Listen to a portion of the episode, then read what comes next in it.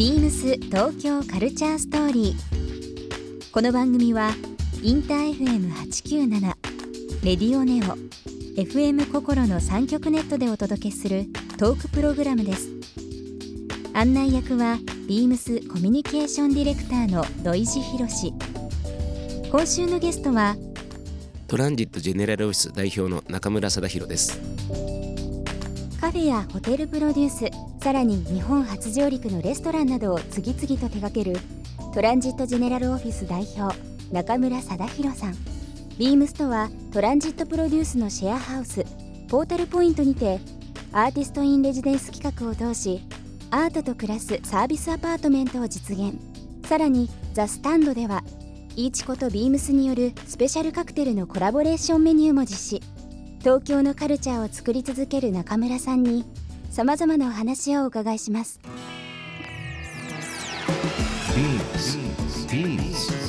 Beams. Beams Tokyo Culture Story. Beams Tokyo Culture Story. This program is brought to you by Beams. Beams. ありとあらゆるものをミックスして自分たちらしく楽しむ。それぞれの時代を生きる若者たちが形作る。東京のカルチャー。ワクワクするものやこと。そのそばにはきっといつもビームスがいる。ハッピーな未来をつくりたい。東京のカルチャーは界で一番面白い。ビームス東京カルチャーストーリー。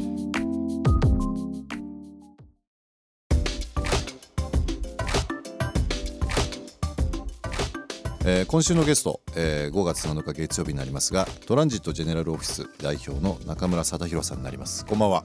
こんばんは中村さんなんかお久しぶりというかね。ほぼ毎週どどこかでご挨拶ね。したりとかしてますけども、あのー改めてなんですが中村さんは台湾のかき氷のアイスモンスターあとは世界一の朝食と言われてます、えービルズですね。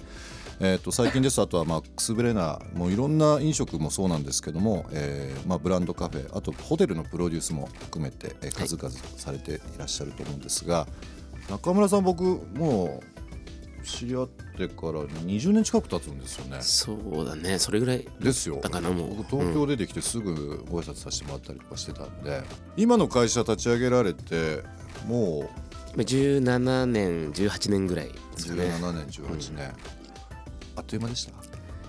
えー結構長かったかもしれないな、うんなんかうん。ここ、うん、5年ぐらいがちょっと長く感じる、うん普通忙しいと短く感じるかもしれないけどはい。なんか長かったな。今って、まあ、いろんなことを今ご紹介させていただきましたけども、まあ、カフェとかレストランもそうなんですけどいろんな今授業されてるじゃないですか。そうですね。結構広がってきてて今。はい、あの改めてトランジットジェネラルオフィスとはという部分でちょっとご紹介いただいてもよろしいですか？まあ、基本的に食や音楽アートインテリア建築をコン,、あのーコンテンツにうん東京に遊び場を作ろうっていうことで、うん。まあ、働く場所も遊び場だし、ん。お茶をする場所も遊びだし食事する場所も遊び場っていうか、まあ、遊び場イコールなんかワクワクして楽しいっていうことなんですけどそういう場所を作っていこうっていううん。考えでまず会社を作ったんですけども。まあ、最初は飲食の部分でいろいろまあケータリングサービスもそうですけどお店を構えられてもそうなんですが本当に今って鉄道とかのプロデュース、ん。まあ、ホテルとかもそうなんですけど、うん。あとはアートも含めた部分、すごくそのビームスもある意味いろんな顔を持ってますけど、近いというのもおこがましいんですけど、うん。ね。一言で言えないですよね。うんね。目標としてる会社なんでビームスが。本当ですか？代表したら喜んじゃいます本当なんですよ。もう会うたびに設楽さんに言ってるんですけど。えまああのプ会社はプロデュース事業部っていう、まあ、いろいろ空間とか空間のブランディングするようなまさに今言ったような鉄道から、うん。空手道場から、えうん。えー本当にオフィス美容室から、まあはい。もちろん飲食ホテルマンションとかそういう空間に関するプロデュースをする部署と、うん。あとオペレーションっていう、まあ、飲食中心とした、まあ、カフェレストランバーとかの、まあ、オペレーションのはい。部署があって、まあ、オペレーションしてるのは大体90店舗ぐらいあるんですけども、はい。であとはグループ会社で、あ、シェアオフィスっていうリノベーション事業をしてる、えまあ、オフィス事業の不動産とあとはもうビームスさんでもお世話になっている、まあ、パーティーケータリングのえ会社があるようなそんな感じでえいつもあのビームスが新店新しいお店をできたりとかする時も最近東京だけではなくて地方もありがとうございあます。のトランジットジェネラルオフィスさんにお願いしてますけども中村さんあの、まあ、僕ちょっと古いお付き合いさせていただいてるんであれなんですけど今日中村さんに僕お土産持ってきたんですよ。お。なんだろう。まあゴルフも最近よくされるしそう初めて今ね。2年半でもうハマりまくっちゃって、ハマりまくっちゃって、まあ、ゴルフでもあとは朝最近、あのランニングをされてますそうけど。朝ランなので週1ぐらい。ちょっとゴルフでもランニングでもお。使っていただけるものを。見ちゃっていいですか？もう開けてください開けてください、まあ、これからちょっと日差しが強くなるのおでーカナダの、えーブランドですけどアークテリクスというブランドの,、あのキャップになります。ありがとうございます。撥水性いいので、えぜひぜひ。結構ね、ゴルフする時のキャップって、まあ、3倍だとか、はい。あとは、まあ、最近だとベースボールキャップタイプあるんですけど、意外とこう汗かいて重くなっちゃったりとかするんですけど、まあ、これはすごく軽くて撥水性がいいので。ちなみにゴルフは僕全部ビームスゴルフなんで。あらありがとうございます。この間丸の内でええ。取り置きしたまま買いに行ってないので 多分。まだそのままになっちゃって 店頭に出してくださいって言っといてください。行きにくくなっちゃってる。たもう新しいのどんどん入ってきちゃいます。つまり今日声がめちゃくちゃ軽い、ね。昨日花見であら。ちょっと大騒ぎしたらこんななっちゃって、普段こういう声ね分かると思う。んです初めて聞かれる方って中村さんってこういうちょっとハスキーな声なんだってなりますすいません。ちょっと聞きにくいと思うんですけどいやとんでもない。なんとか頑張ります。あ日々おしお忙しいですからね。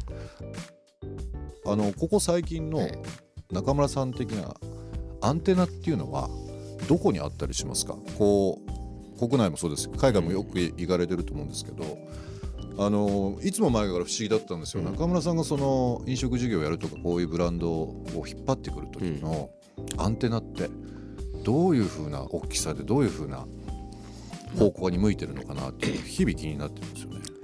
まあ、基本的にはうん。別に今どうってないんですけど、まあ、ずっとなんですけど、うん。本当に僕趣味立ち読みって言ってるんですけど趣味立ち読み。週3ぐらい、まあ、うち代官山近辺なんで、蔦屋のまあ本屋さんに、はい。